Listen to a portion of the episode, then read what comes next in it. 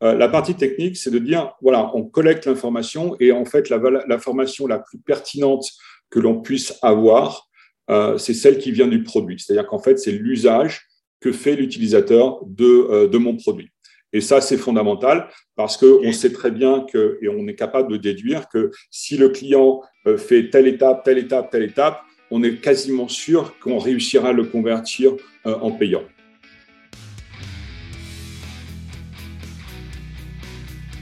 Bonjour, je suis Julien Lesper, directeur associé au sein d'UpTo, le spécialiste de la vente et des commerciaux. Depuis 15 ans, nous aidons les dirigeants et patrons du commerce à se renforcer commercialement en recrutant de bons commerciaux, en formant leur force de vente aux méthodes qui marchent et en se transformant commercialement avec de nouvelles méthodes de vente et d'acquisition client. Vous écoutez Vive la vente, le podcast qui vous apportera des solutions simples à mettre en pratique pour booster l'efficacité de votre équipe et vous transformer commercialement. Si vous voulez échanger sur ce qui a été dit, n'hésitez pas à commenter le post de l'épisode sur LinkedIn. Je réponds à toutes et tous et cela nous aide à faire connaître l'émission à d'autres dirigeants qui cherchent à développer leur équipe commerciale. Et si ce podcast vous plaît, je vous invite à vous abonner et mettre 5 étoiles sur Spotify ou Apple Podcast. Bonne écoute Aujourd'hui, je reçois Gilles Samoun, fondeur et CEO de Sales Machine. Salut Gilles Bonjour Julien Comment vas-tu? Très très bien, merci. Bon, alors Gilles, dans cet épisode, on va parler de machines de vente, d'une nouvelle tendance du SaaS qui s'appelle le Product-Led Growth. Et derrière ce mot qu'on entend euh, beaucoup en ce moment, euh, c'est une remise en question totale des stratégies d'acquisition et de rétention client, amorcées d'ailleurs par euh, les startups américaines et qui émergent maintenant de plus en plus dans la French Tech. Mais avant qu'on parle de ça, est-ce que tu peux nous parler de toi et de ton track record? Oui, bah, bien sûr. Donc, Gilles Samoun, je suis dans la tech depuis, euh, depuis, depuis toujours. Euh, euh, je suis ingénieur de formation et dans, les années, dans les années 80, je suis vraiment parti, fin, fin 80, aux États-Unis. ce qui était ma passion en tant qu'ingénieur, c'était il fallait absolument être dans la, dans la Silicon Valley. Donc voilà, j'ai évolué dans, dans, ce domaine. Je suis revenu en France euh, et tout en étant dans euh, dans des sociétés américaines, j'ai pu évoluer avec des vendeurs. Donc, j'étais la partie, euh, la partie technique de la vente. Et au fur et à mesure, j'ai réussi à, enfin, j'ai pas réussi, mais j'ai pris de, la, de, de l'indépendance et en, en, apprenant les techniques de vente grâce à des vendeurs qui avaient vraiment, qui sortaient de, de très très bonnes écoles de, de, vente. quand je dis écoles de vente, c'est pas c'était des méthodes de vente de type Xerox et, autres. Euh, j'ai vraiment eu euh, la possibilité d'apprendre, d'apprendre la, vente. Et donc, j'ai évolué directeur commercial, directeur commercial Europe. Et ensuite, je me suis lancé dans l'entrepreneuriat. Euh, où j'ai créé, donc je suis parti aux États-Unis, créé première boîte, deuxième boîte. Je suis revenu en France et là j'ai créé mon premier SaaS 99-2000, qui était un SaaS. Donc c'était vraiment le tout, tout, tout début du SaaS, hein, hmm. puisque c'était la date de création de, de, de Salesforce. J'ai pas fait aussi bien que j'ai pas fait aussi bien que Salesforce, mais bon, on a quand même euh, la boîte que j'ai créée à l'époque a aujourd'hui une market cap de, elle est donc elle est, elle est au Nasdaq et euh, de 4 euh, ou 5 milliards de dollars. Donc bon, c'est beaucoup plus modeste, mais c'est déjà pas mal. ok. Et alors comment on passe justement de la technique au commerce? Comment tu as basculé Qu'est-ce qui t'a donné envie de basculer justement dans, dans la vente?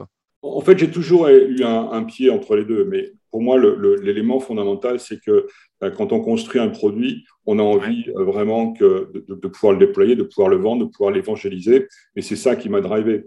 Et c'est vrai que souvent, quand on est euh, technique ou product, on vend mieux un produit parce qu'on le vend sur la, comment dire, on n'a pas cet aspect purement commercial, on vend son produit, on vend sa, sa techno, et du coup, on a, on a, on a, on a une plus grande facilité euh, euh, à, ce niveau-là. Donc, bon, bien sûr, c'est pas suffisant. Et ensuite, j'ai, euh, effectivement, grâce à, à, d'autres de, personnes qui m'ont coaché, j'ai pu, voilà, en les, en les, regardant, les imitant, en, les, en leur demandant conseil, puis, pu évoluer, puis faire, faire de la vente. Le deuxième aspect qui m'intéressait énormément, c'était la, la, possibilité de vraiment de signer des gros deals, puisqu'on signait des, des deals de plusieurs millions de, de dollars à l'époque. Euh, et ça, c'était, euh, c'était, il y avait deux choses qui étaient importantes. Il y a à la fois le, euh, le, le montant et puis aussi le, l'atmosphère qui était le fait qu'on, soit une équipe parce que là, on fait jamais ça tout seul. Hmm. on avait à la fois des ingénieurs, à la fois des commerciaux, à la fois le legal. enfin voilà, on avait vraiment tout le monde autour d'un même but qui était de, signer ses, clients avec des cycles de vente qui étaient bien sûr importants. Mais voilà, il y avait toute une, ambiance qui était, qui, était, qui était passionnante. Ok. Et donc, il y a sept ans, tu as créé Sales Machine. Est-ce qu'en deux mots, tu peux nous dire quelle est la proposition de valeur de, de Sales Machine? En fait, ce qui est intéressant, c'est que la genèse, on la trouve à, ce moment-là. C'est-à-dire que euh, j'étais ingénieur, on a vendu des produits. Et une des frustrations que, j'avais, c'était qu'on vendait des, solutions logicielles à l'époque, c'était des moteurs de recherche pour, pour les entreprises. Et euh, on vendait ces systèmes, mais ça m'est arrivé de vendre des licences à des, clients qui ont payé plusieurs millions de dollars et qui n'ont jamais déployé ou très peu utilisé le produit. Alors, euh, d'un point de vue personnel, c'était euh, ou de l'entreprise, c'était, c'était plutôt sympa, mais euh, c'était très frustrant de ne pas savoir quel était l'usage que pouvaient faire les, les clients du, du, produit qu'on avait, qu'on avait développé. Donc, à partir de là, et quand j'ai, j'ai créé Qualis en, en, en 99-2000, c'était les, premières, les premiers SaaS, et en me disant, bah, à partir du moment où on est connecté, on va savoir ce que l'utilisation qu'en font les, les utilisateurs. Hmm. Euh, et, donc, euh, c'était un des drivers. C'était pas le seul. Comme c'était une boîte de sécurité, c'était aussi de dire s'il y a de la sécurité en ligne, le SaaS et le B2B SaaS va complètement exploser. Donc voilà, c'était un pari qui a été euh, qu'on a pris à, cette époque-là. mais sous-jacente, il y avait vraiment cette idée de voilà, je vais pouvoir au moins améliorer mon produit et savoir ce que font les, les utilisateurs. Malheureusement, quand on développe un produit, quand on développait un produit à, cette époque-là, euh, c'était très très compliqué. On n'a pas pu, on n'a pas eu le temps. En fait, il n'y avait pas le focus pour pouvoir le faire, et, donc on l'a pas fait. Et plus tard, j'ai dirigé pas mal d'autres d'autres sociétés euh, dans le SAS en France ou, aux États-Unis, et à chaque fois, euh, j'avais cette même problématique où j'avais des des vendeurs euh, qui, euh, qui rappelaient les clients. Donc, on leur donnait des objectifs, de dire, de dire voilà, vous rappelez les clients tous les trois mois, et ce qu'ils faisaient très bien. Mais là, je me souviens, j'avais une expérience où on avait 25 000 clients. Euh, on avait une team d'account managers qui appelaient les clients, mais quand ils appelaient les clients, il n'y avait aucun critère pour les appeler. C'est-à-dire qu'en fait, on les appelait Bonjour, comment ça va? Dans le meilleur des cas, on avait une, réponse qui était bah, Oui, bah, c'est très sympa de m'appeler parce qu'en fait, je voulais upseller, j'en voulais plus.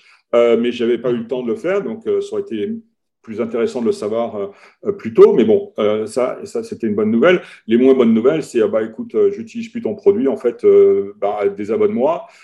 où il y a plein de bugs au support, etc. Donc, à, la fois des spécificités sur le client, aussi des relations avec le client parce qu'il y avait des tickets au support qui n'avaient pas été gérés, etc. Donc, en fait, aucune, il n'avait aucun moyen d'être préparé au call. Et, là, l'idée, c'est vraiment pour ça que j'ai créé Sales Machine, c'est de dire je fais une machine qui va me permettre euh, de savoir où le client euh, en est, c'est-à-dire en fait de collecter les informations de différentes sources, du support, etc., euh, d'avoir ça à un seul endroit, mais aussi de récupérer l'usage du client donc, de, de, et, de pouvoir ensuite quand j'appelle mon, mon, client, avoir une map, avoir une, cartographie euh, de, ce qui s'est passé, de ce qui se passe, et d'être préparé au call, de, savoir qu'il va y avoir une situation un peu complexe où euh, euh, il, y a, y, a, probablement une opportunité d'upsell ou, ou de cross-sell. Ok, bah c'est très clair. Donc concrètement, c'est un outil d'aide à la vente en fait finalement pour euh, les commerciaux et leur permettre euh, de voir clair dans, dans, leurs actions de relance et de bien cibler en fait leurs actions commerciales. C'est ça Alors absolument. Ah, pour euh, vraiment résumer le, le, produit, c'est un produit qui va qui va être ce qu'on appelle post sign up. Donc après, donc c'est pour du B2B SaaS. Mhm. ensuite, une fois que le, le client s'est connecté sur la plateforme, nous, on est capable de collecter les informations euh, à ce moment-là, donc de le prendre en charge. Et euh, à partir de systèmes de, scoring, euh, de, de, segmentation, etc., on est capable, par exemple, d'identifier lors de la conversion les, les, ce qu'on appelle les product qualified leads, j'y reviendrai plus tard, donc en fait les leads qui sont les plus pertinents que l'on va réussir à, à convertir.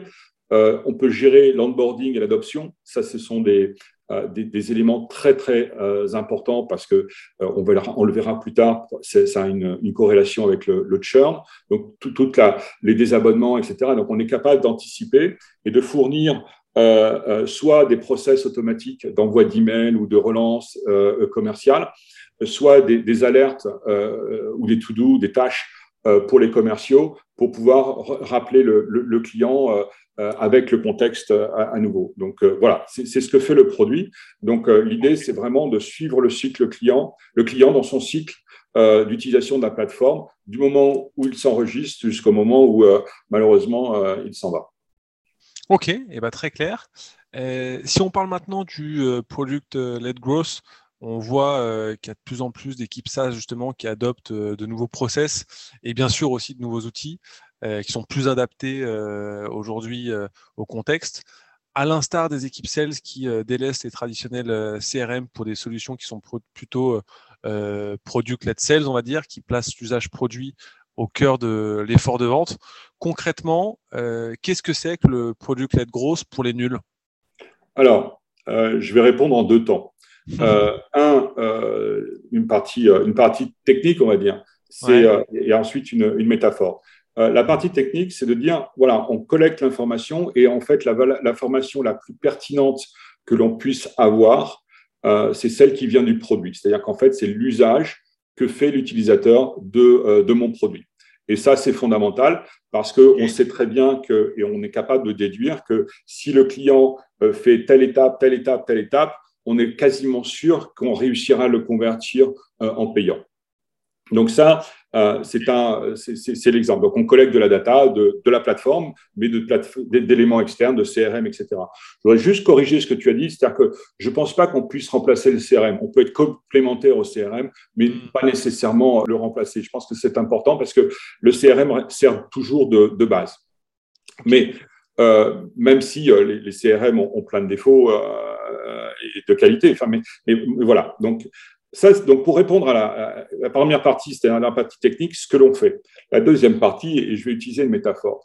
Euh, aujourd'hui, euh, supposons que tu as une, boutique dans un centre commercial avec une, marque qui est bien connue, que tu as fait de la pub, etc. Donc, tu as des gens qui viennent dans ton magasin. Tu as deux types de, d'attitudes un, de possibilités pour un, vendeur. J'essaye de, résumer. Soit tu te mets à l'entrée euh, du magasin et dès qu'un client euh, arrive, qui dit euh, bonjour, est-ce que je peux vous aider? Est-ce que vous avez besoin de quelque chose? En général, le résultat n'est pas vraiment, pas vraiment pertinent puisque la personne, soit elle sait ce qu'elle veut et elle y va directement, soit elle ne sait pas, et du coup, voilà, tu l'embêtes plus qu'autre chose. Hmm. et il y a l'autre, l'autre attitude qui est de dire, ben, si c'est magasin de sport par exemple, je vais dans le rayon tennis et je vais commencer à observer la personne se déplacer dans le, dans le rayon, va commencer à regarder soit les raquettes, soit les, euh, euh, les, baskets, enfin, peu importe. Regardez son attitude, son comportement. Hmm. Et en fonction de ça, moi, en tant que vendeur, je vais pouvoir l'aborder et lui dire Tiens, je vois que tu t'intéresses à, ce type de, euh, de, basket qui effectivement fait, fait, que tu as tel niveau et que voilà. Et on commence tout de suite à engager une discussion sur un sujet qui est important et non pas sur est-ce qu'il y a quelque chose qui t'intéresse. Et eh ben en fait, si on essaye de transformer ça, ce qui est la vraie vie, dans le monde euh, digital et du B2B, c'est exactement la même chose. C'est-à-dire qu'en fait, nous, en tant que vendeurs, on a suffisamment d'éléments et d'informations sur le client, sur ce qui l'intéresse, sur ce qui l'intéresse pas, sur ce qu'il fait et ce qu'il ne fait pas, pour pouvoir ensuite aborder et avoir une, une, discussion qui soit, qui soit pertinente. Ok, et eh ben, très clair. Et euh, en, pour bien comprendre, quels sont les clients types que vous adressez Comment se passe un cycle de vente? Alors, le, product led, est, en général, c'est plutôt pour du, euh, du mid-market. C'est-à-dire qu'en fait, sur des, euh, des, des, comptes qui sont, alors mid-market, je ne sais pas si enfin, je peux préciser, mais voilà, c'est des, entreprises de 250, 300 personnes ou, moins. Donc, euh, c'est où tu peux faire un trial, où la, la vente peut se faire à travers le produit, c'est-à-dire soit un free trial, soit du freemium, euh, soit ce type de, de, vente. Donc, deux, deux, choses.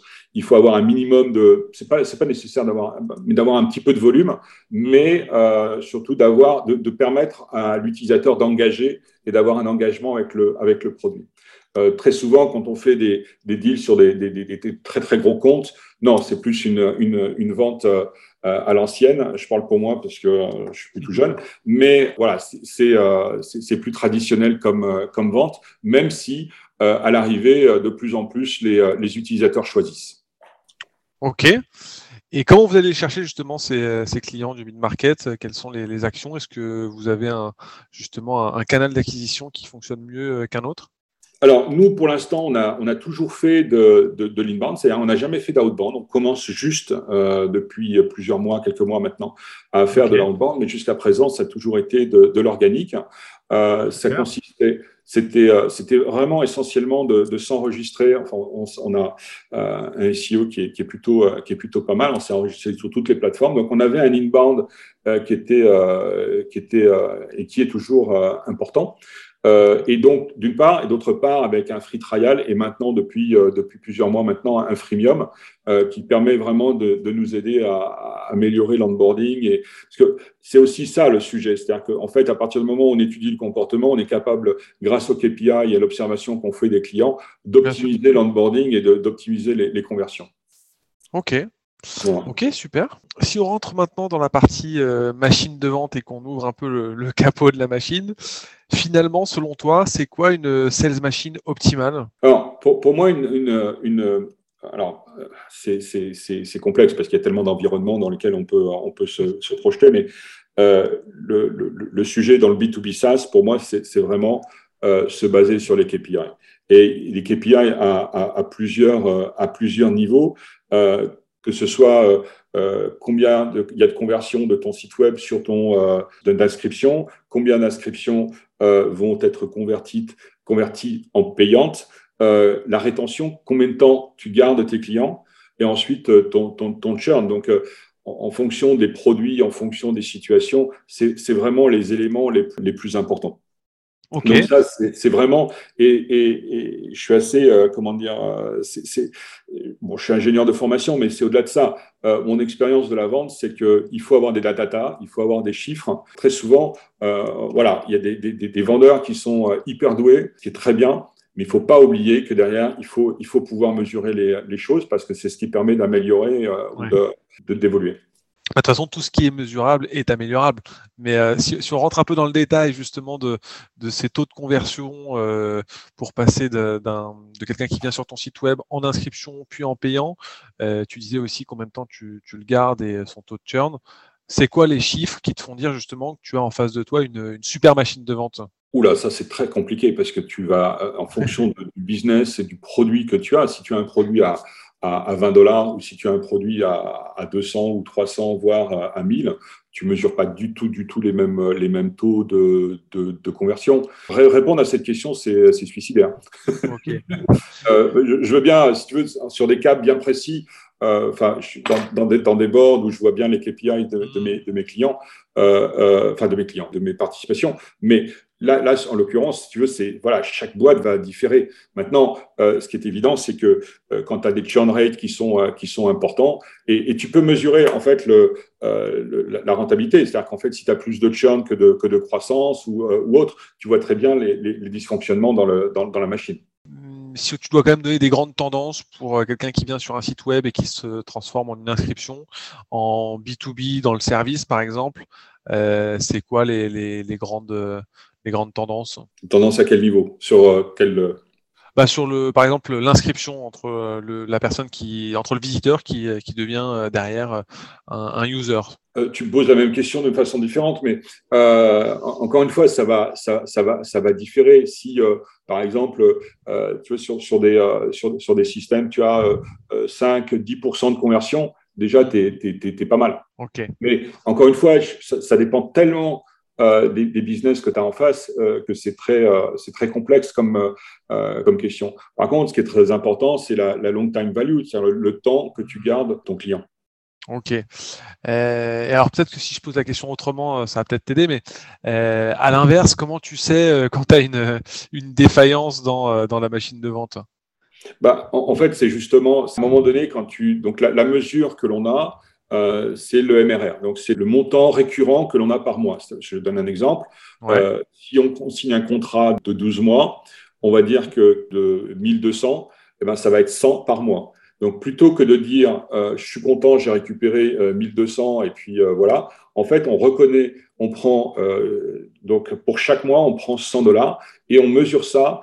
Et, et, donc, ça, ça devient ce qu'on appelle le MRR, donc le Recurring Revenue, donc par mois. Et ça, ça nous permet d'avoir une très très bonne métrique parce que du coup, euh, 1200, c'est très bon pour le cash flow. Le MRR, c'est beaucoup plus important pour mesurer l'efficacité de ta vente, puisque du coup, tu peux mesurer l'acquisition de ton client, le revenu de ton client, mais aussi euh, le coût de, son acquisition et ensuite le temps que tu vas le garder. Donc, à partir du moment euh, où tu as des éléments et des KPI qui sont positifs, bah, tant mieux. Si tu commences à avoir un coût d'acquisition qui est très important, que euh, ton client, le MRR en l'occurrence, tu est relativement faible et que tu le gardes pas longtemps, tu perds d'argent. Hmm, ok. Ok, ces données qui sont importantes notamment. Je, pourrais aller plus dans le détail, mais après on va rentrer dans des, dans des, dans des calculs, enfin, des, des, éléments de, ou des, des métriques de, qui, sont, qui sont plus, plus complexes. Ok. Et alors comment on fait pour évangéliser euh, ce marché français qui est encore loin de consommer autant que, que les marchés anglo-saxons sur tous ces sujets de, de sales enablement? En fait, je ne suis pas tout à fait d'accord avec ton commentaire dans le sens où euh, je pense que le, le, le, marché français, il est, il est assez dynamique. Euh, qui a, alors, on a peut-être des, points de vue différents, hein, mais le marché français est assez dynamique. Alors bien sûr, on n'est pas les anglo-saxons qui euh, sont plus dynamiques parce qu'ils ont un marché qui est beaucoup plus large, d'accord? On est sur les États-Unis, on a un marché euh, qui, est beaucoup plus large que ce qu'on peut avoir en France ou, euh, ou même en Allemagne. Donc voilà, donc ils, ont ils ont une, une, une, dynamique qui est beaucoup plus, beaucoup plus importante, mais je trouve que aujourd'hui, les, les, entreprises françaises sont assez promptes à adopter des solutions. Un, adopter des solutions qui viennent de, de, des États-Unis ou, ou d'ailleurs, mais aussi à les développer. Donc, il y a, il y a beaucoup de, de sociétés, d'entreprises françaises qui sont euh, très, très bonnes dans, les, euh, dans tout ce qui est analytique, tout, ce qui est euh, KPIs, etc. Il y y a vraiment, il y a vraiment de, à la fois du, talent, mais aussi de, l'écoute de, ce qui fait à l'étranger. C'était moins le cas, hein, c'était moins le cas il y a 20 ans, mais voilà, aujourd'hui, je trouve qu'il y a plus beaucoup de, il y a plus beaucoup de latence. Alors après, pour des, des trends comme le product-led euh, growth, c'est plus compliqué parce que euh, c'est des, même aux États-Unis, ce sont des mouvements qui se, qui se déploient, qui, se, qui, évoluent. Euh, donc il faut, il y a toujours un temps de latence pour que euh, bah, ça vienne dans la presse, que ce soit expliqué, que ce soit euh, euh, décrit. Mais, mais voilà, ça, ça arrive. Le product-led growth, c'est exactement ce que fait HubSpot depuis euh, des années. C'est exactement ce que fait euh, Calendly, pour, pour, pour prendre un autre exemple, ou, plein d'autres outils qui sont encore plus, plus anciens. Donc, ce n'est pas, pas quelque chose de nouveau. Par contre, c'est quelque chose qui commence à être formalisé avec des techniques, avec des KPIs, etc., donc qui vraiment se, se développent.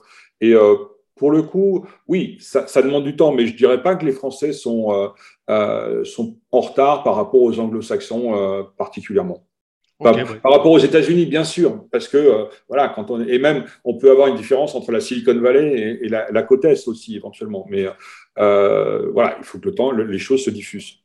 Bon, bah écoute, tu me rassures. Après, euh, c'est vrai que pour échanger quand même quotidiennement avec des patrons euh, qui sont pas forcément du SaaS euh, ou du B2B, mais euh, on voit quand même de plus en plus d'acteurs qui se mettent à la transformation commerciale. et qu'est-ce que tu aimerais dire justement aux patrons du commerce pour qu'ils s'y mettent vraiment à cette transformation commerciale? Bah, en fait, la transformation commerciale, elle est euh, malheureusement, c'est le sens, enfin malheureusement ou heureusement, j'en sais rien, mais c'est le sens de l'histoire. C'est-à-dire mm. qu'aujourd'hui, on est en train de, le, marché est en train d'évoluer. Enfin, il a déjà, il, évolue en permanence.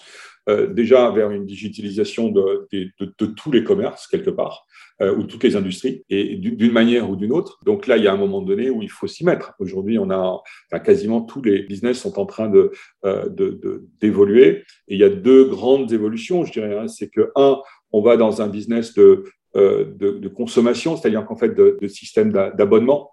Ouais. Euh, on va s'abonner, donc c'est des systèmes de services, mais euh, même si on vend euh, des immeubles, on peut, ou d'autres types dans, l'industrie lourde, il y a toujours des systèmes de possibilité de, s'abonner euh, euh, et, ça, on est en train d'y arriver, même sur les très gros, euh, les très grosses industries, parce qu'on va, on va acheter du remplacement, on va acheter ou s'abonner à du remplacement pour des discounts, ce qui en fait pour les, vendeurs leur permettent de, de fidéliser, d'avoir des, des, deals sur du plus, éventuellement sur du plus long terme. Et puis après, il y a l'ubérisation. Euh, donc, il y, y, a vraiment il y y a des évolutions qui sont, qui sont énormes en, ce moment. Donc, il y a, y a, a besoin d'y aller. Maintenant, ce qui est intéressant, c'est qu'on voit énormément de, de startups aujourd'hui euh, qui vont dans ces domaines, avec plus ou moins de succès, mais qui, qui évoluent et qui y vont. Ouais. Ok, ben justement, si je suis un patron euh, et que je veux augmenter mon, mon, taux de conversion, par exemple, euh, de prospects ou de visiteurs qui vont sur, euh, sur mon site, c'est quoi les, les, deux, trois euh, grands conseils que, que, tu pourrais me donner? Bah, Je pense que le, les, conseils, c'est quoi? C'est alors on, va, on, est, on, sort du SaaS, hein, mais hmm. ou du B2B SaaS, mais je pense qu'il y a euh, deux choses qui sont très importantes. Première chose, bien expliquer ce qu'on fait. Et, ça, euh, plus ça va, plus euh, euh je, le vois. C'est-à-dire qu'en fait, au niveau de la page web, vraiment de, de définir le persona et de définir le type de client auquel on s'adresse. Parce que on a aujourd'hui énormément de visites qui sont volontaires ou involontaires et des gens qui cliquent et qui sont, qui sont perdus, soit qui ne comprennent pas le message, soit qui ne comprennent pas que le, le produit n'est pas pour eux. Donc là, c'est vraiment de, de, de, de, commencer à gérer son funnel, son, son tunnel de vente, euh, déjà au niveau du, du, site, euh, du site web. Euh, ensuite, si possible, de faire des vidéos du produit, de montrer le produit. Ça permet de, tout de suite d'attirer les clients. En fait, c'est que les clients n'ont pas enfin, les, les, les, visiteurs sur les sites web n'ont pas une attention qui est énorme et de moins en moins. C'est-à-dire qu'en fait, ils veulent, ils veulent ouais, tout de suite l'information et ils veulent pas rester des heures à chercher l'information. Encore une fois, on peut, il y a, on peut, il y a, il y a des cas, des cas différents, mais très souvent, on veut savoir est-ce que c'est pour moi Qu'est-ce que ça fait? Qu'est-ce que ça résout comme problème?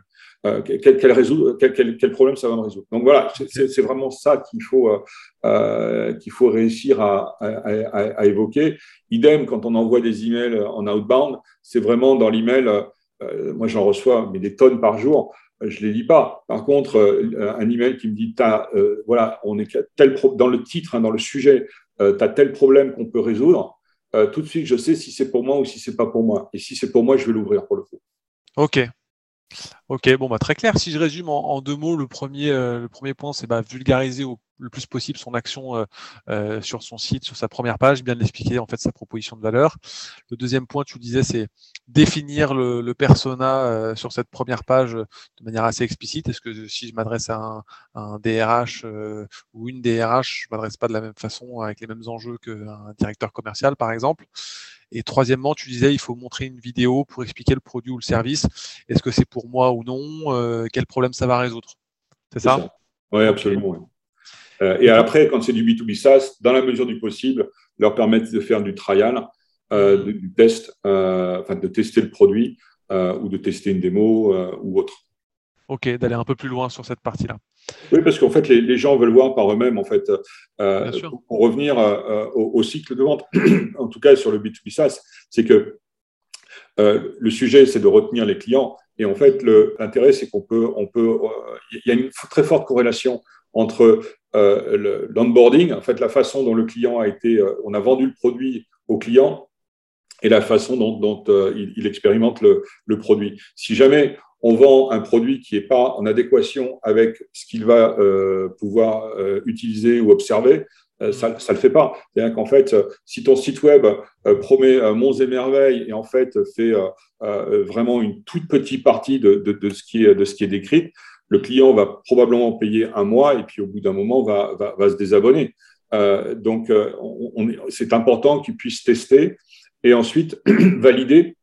Alors, avec de l'aide ou sans aide, c'est-à-dire une aide euh, commerciale ou pas, Ouais. Euh, et, et, ensuite, et ensuite s'abonner. Et alors, comment on fait justement pour concentrer sa force de vente sur des signaux faibles euh, qui sont une véritable mine d'or hein, Typiquement, le, le, profil que tu évoquais à l'instant euh, de la personne qui vient sur son site et qui fait par exemple une démo ou qui euh, va juste être un visiteur?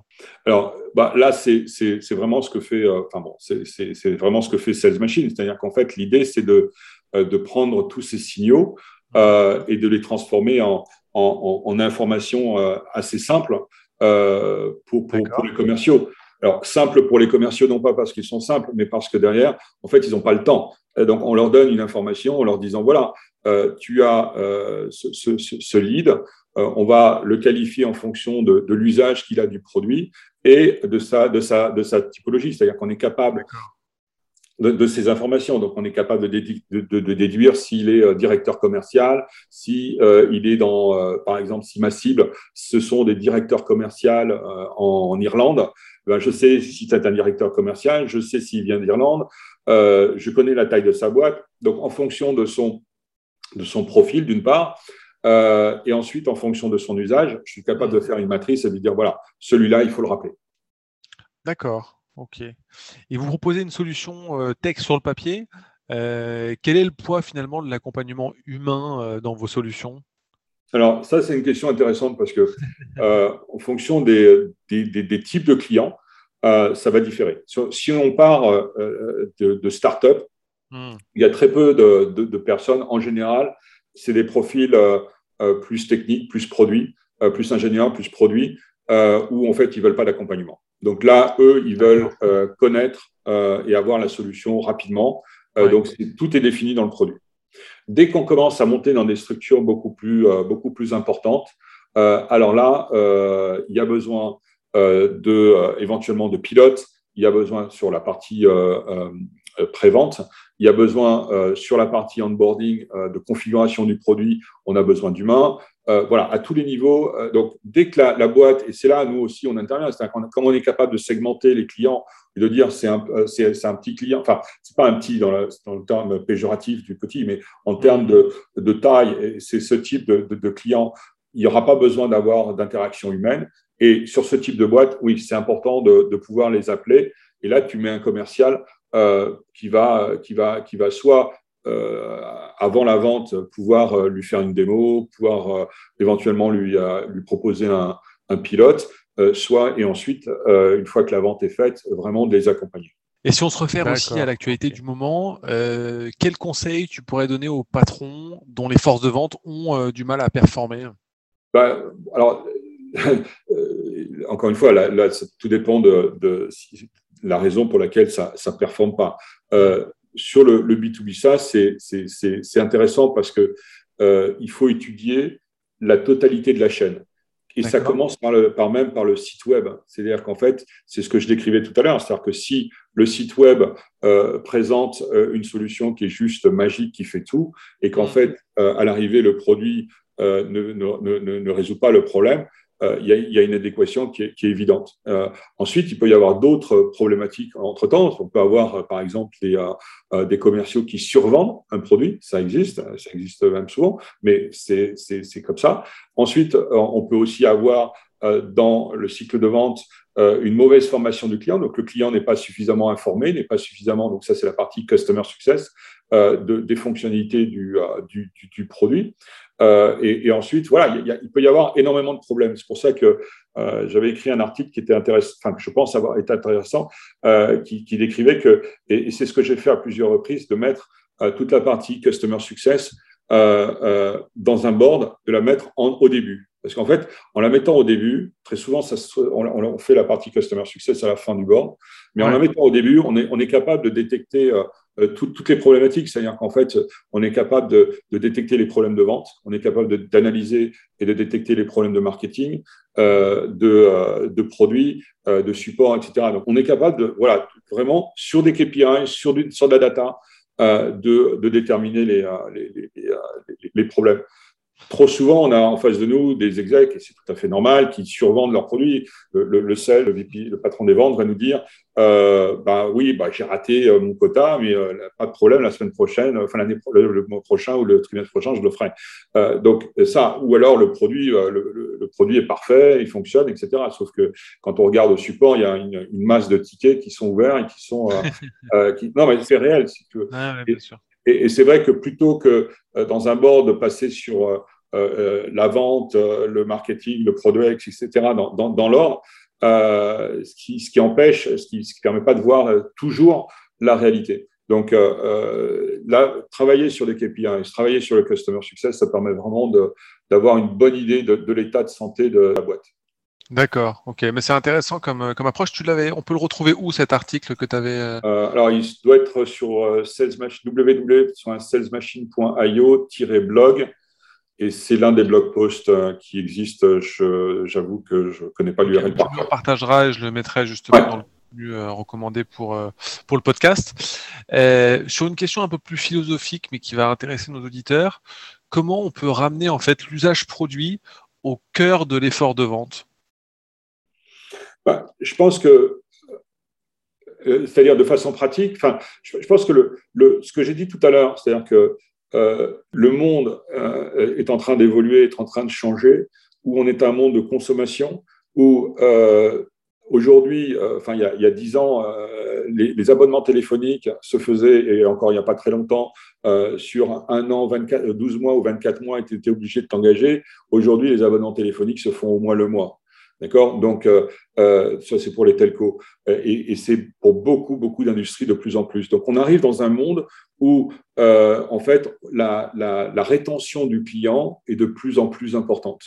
et à partir de ce moment-là, euh, le fait que tu comprennes euh, l'usage que fait le client de ton produit est de plus en plus important parce que euh, je reprends l'exemple de telco, quelqu'un qui paye un abonnement mais qui passe pas d'appel, qui fait que juste de l'internet ou qui fait que juste du, SMS, il y, a, quelque chose à faire. Il y a un souci dans l'usage.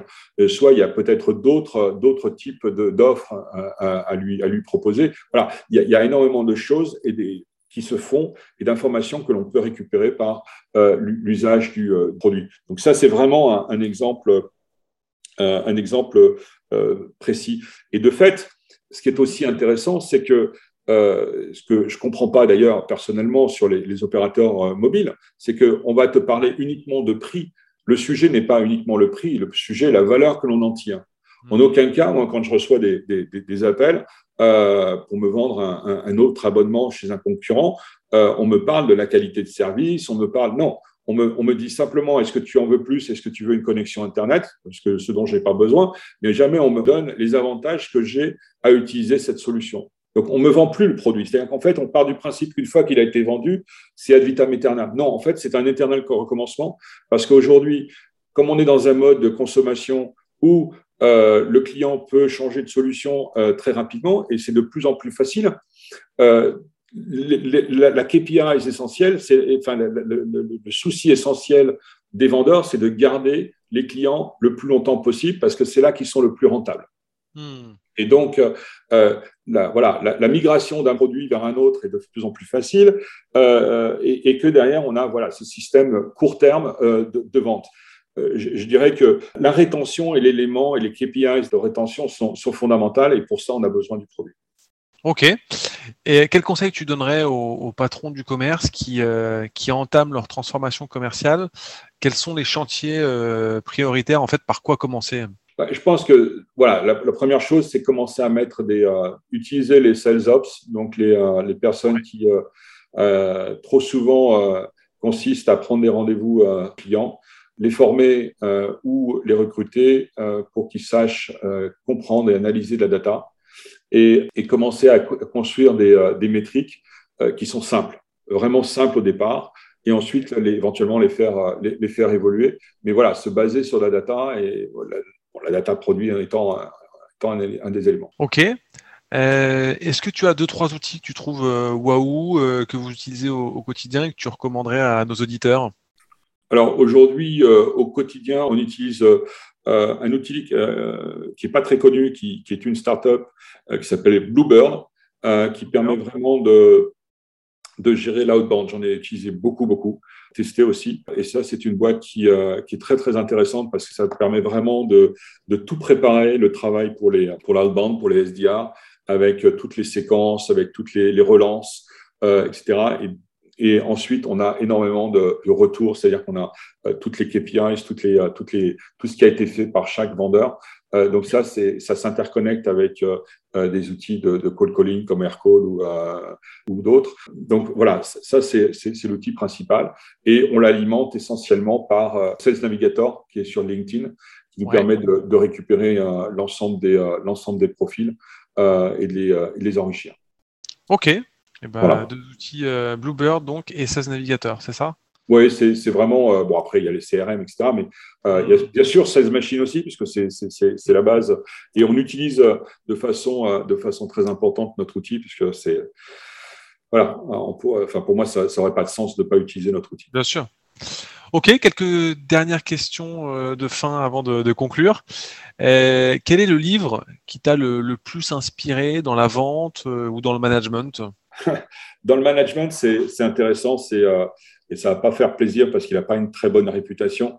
Enfin, plus une très bonne réputation, c'est Jack Welch qui avait dirigé General Electric. En fait, il avait démarré en bas de l'échelle chez General Electric et ensuite il est arrivé patron. c'est lui qui a mis en œuvre et éventuellement inventé euh, certaines techniques de, de, management comme le Six Sigma et autre chose, qui était aussi un, très très bon vendeur. Et en fait, il m'a appris, euh, euh, il, y a, tout un chapitre qui, que j'ai toujours trouvé, enfin que j'ai trouvé très très intéressant et que j'ai toujours retenu, c'est comment gérer un board. et comment préparer un board qui consistait effectivement à, avant même que le board se, se, fasse, euh, comment euh, parler à chaque board members et adresser les points les plus importants euh, pour avoir à la fois leur feedback et les préparer, et, les préparer au, call. Ce qui, est très important parce qu'en fait, très souvent, et je le vois dans les, dans les startups, hein, dans, les, dans, les, dans les boîtes, on arrive dans, dans un board, on, a, on reçoit un deck, on n'a aucune idée et en fait, les, les discussions sont très compliquées parce que pour, quand, y a, quand tout va bien, ça il n'y a pas trop de soucis. Mais euh, quand il y a des sujets un petit peu délicats, euh, mon conseil et, que j'ai euh, que j'ai appris et mis en œuvre ensuite dans ce dans ce bouquin, c'est vraiment voilà appeler chaque board members quand il y a une situation un peu compliquée, voir leur point de vue, faire une synthèse. Et puis quand on arrive au board, au moins tout le monde est à le même niveau d'information et on est capable de prendre des décisions. Ok, et tu te souviens du, titre euh, du bouquin? Est-ce que c'est euh, Ma vie de patron ou est-ce que c'est euh, Mes conseils pour réussir? Alors, j'ai pas le, Alors, je t'avoue que tu m'as demandé de ne pas faire d'anglicisme, ce que je me suis efforcé de faire. je connais le titre en anglais, mais pas en français. Je peux te l'envoyer par. tu le mettras en lien dans ton podcast. super. Super. Et dernier conseil, justement, conseil professionnel qu'on t'a déjà donné, qui t'a le plus servi ou duquel tu aurais le plus appris? Alors, il y en a plusieurs. Il y en a plusieurs hein. il, y a il y a en termes de, euh, management. Euh, en, termes de management, euh, alors ça va faire hurler certains, mais c'est vraiment dans, le faire très très attention au, recrutement. C'est-à-dire, il, y a, un terme anglais qui existe et qui est de dire hire slow, fire fast. Donc, recruter lentement et licencier rapidement. Et dans la vente, c'est d'autant plus vrai. J'ai tellement vu, et ça m'est arrivé, et ça m'arrive encore, toutes les raisons pour, euh, on est persuadé que la personne doit s'en aller parce qu'il y a des problèmes et on attend et on attend et on attend. Et en fait, ça ne fait qu'augmenter les problèmes, euh, que ce soit avec la personne, que ce soit avec l'équipe et, le reste. Mais il y a toujours le, deal euh, qui pour rentrer, etc., etc. Non, prenez du temps, prendre du temps pour, pour, pour recruter et voilà, prendre les décisions et les, et les exécuter rapidement. C'est bien pour tout le monde en fait. Non, mais ça a du sens aussi. Euh, prendre du temps pour recruter, pour pas se tromper sur la personne, parce que finalement c'est un enjeu pour la personne, mais aussi pour l'entreprise qui recrute. Et Firefast, parce qu'on sait tous, notamment dans les équipes commerciales, quand quelqu'un euh, n'a plus la tête au boulot, bah, elle devient aussi anxiogène euh, pour, pour, pour, ses petits camarades, quoi. Donc ça a du sens. non, mais ça m'est arrivé. Enfin, j'ai eu la chance de pouvoir, voilà, vivre des expériences où on recrutait des dizaines de personnes. Enfin, c'était mmh. Euh, mais non, en fait, à, l'arrivée, c'est c'est pas la bonne, euh, c'est pas vraiment. Après, je me suis organisé pour mettre des méthodes en place pour, mais ça c'est probablement un autre sujet, mais des, des méthodes en place pour, être vraiment sélectif euh, dans les recrutements que l'on fait. Ok, bon, bah super. En tout cas, merci euh, Gilles pour euh, ces bons conseils. Ce podcast touche à sa fin et puis euh, je te souhaite bah, beaucoup de une bonne continuation et beaucoup de réussite dans, dans la vie de, Sales Machine. Bah, écoute, merci à toi de m'avoir donné l'occasion d'en parler. Merci beaucoup. Et bah, au plaisir. À bientôt Gilles et vive la vente. Merci, à bientôt. Salut. Si vous voulez échanger sur ce qui a été dit ou me recommander un dirigeant inspirant, N'hésitez pas à commenter le post de l'épisode sur LinkedIn ou bien à me contacter directement. Pour faire connaître l'émission à d'autres dirigeants, le chemin le plus court est de vous abonner et mettre 5 étoiles sur Apple Podcast ou Spotify. À très vite